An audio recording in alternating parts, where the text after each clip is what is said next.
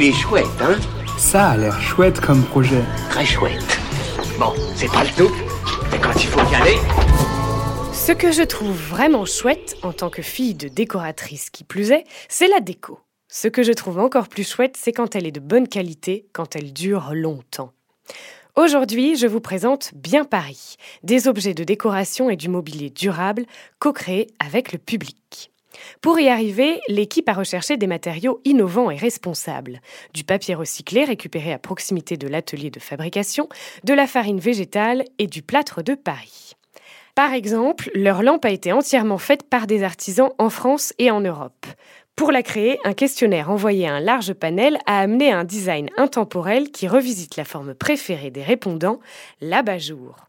Pour en savoir plus sur ce projet de deux amis, Anna et Alan, et précommander votre lampe bien faite, rendez-vous sur la campagne Ulule Bien Paris avant le 10 juin. Il est chouette, hein? Il est très chouette ce projet, oui.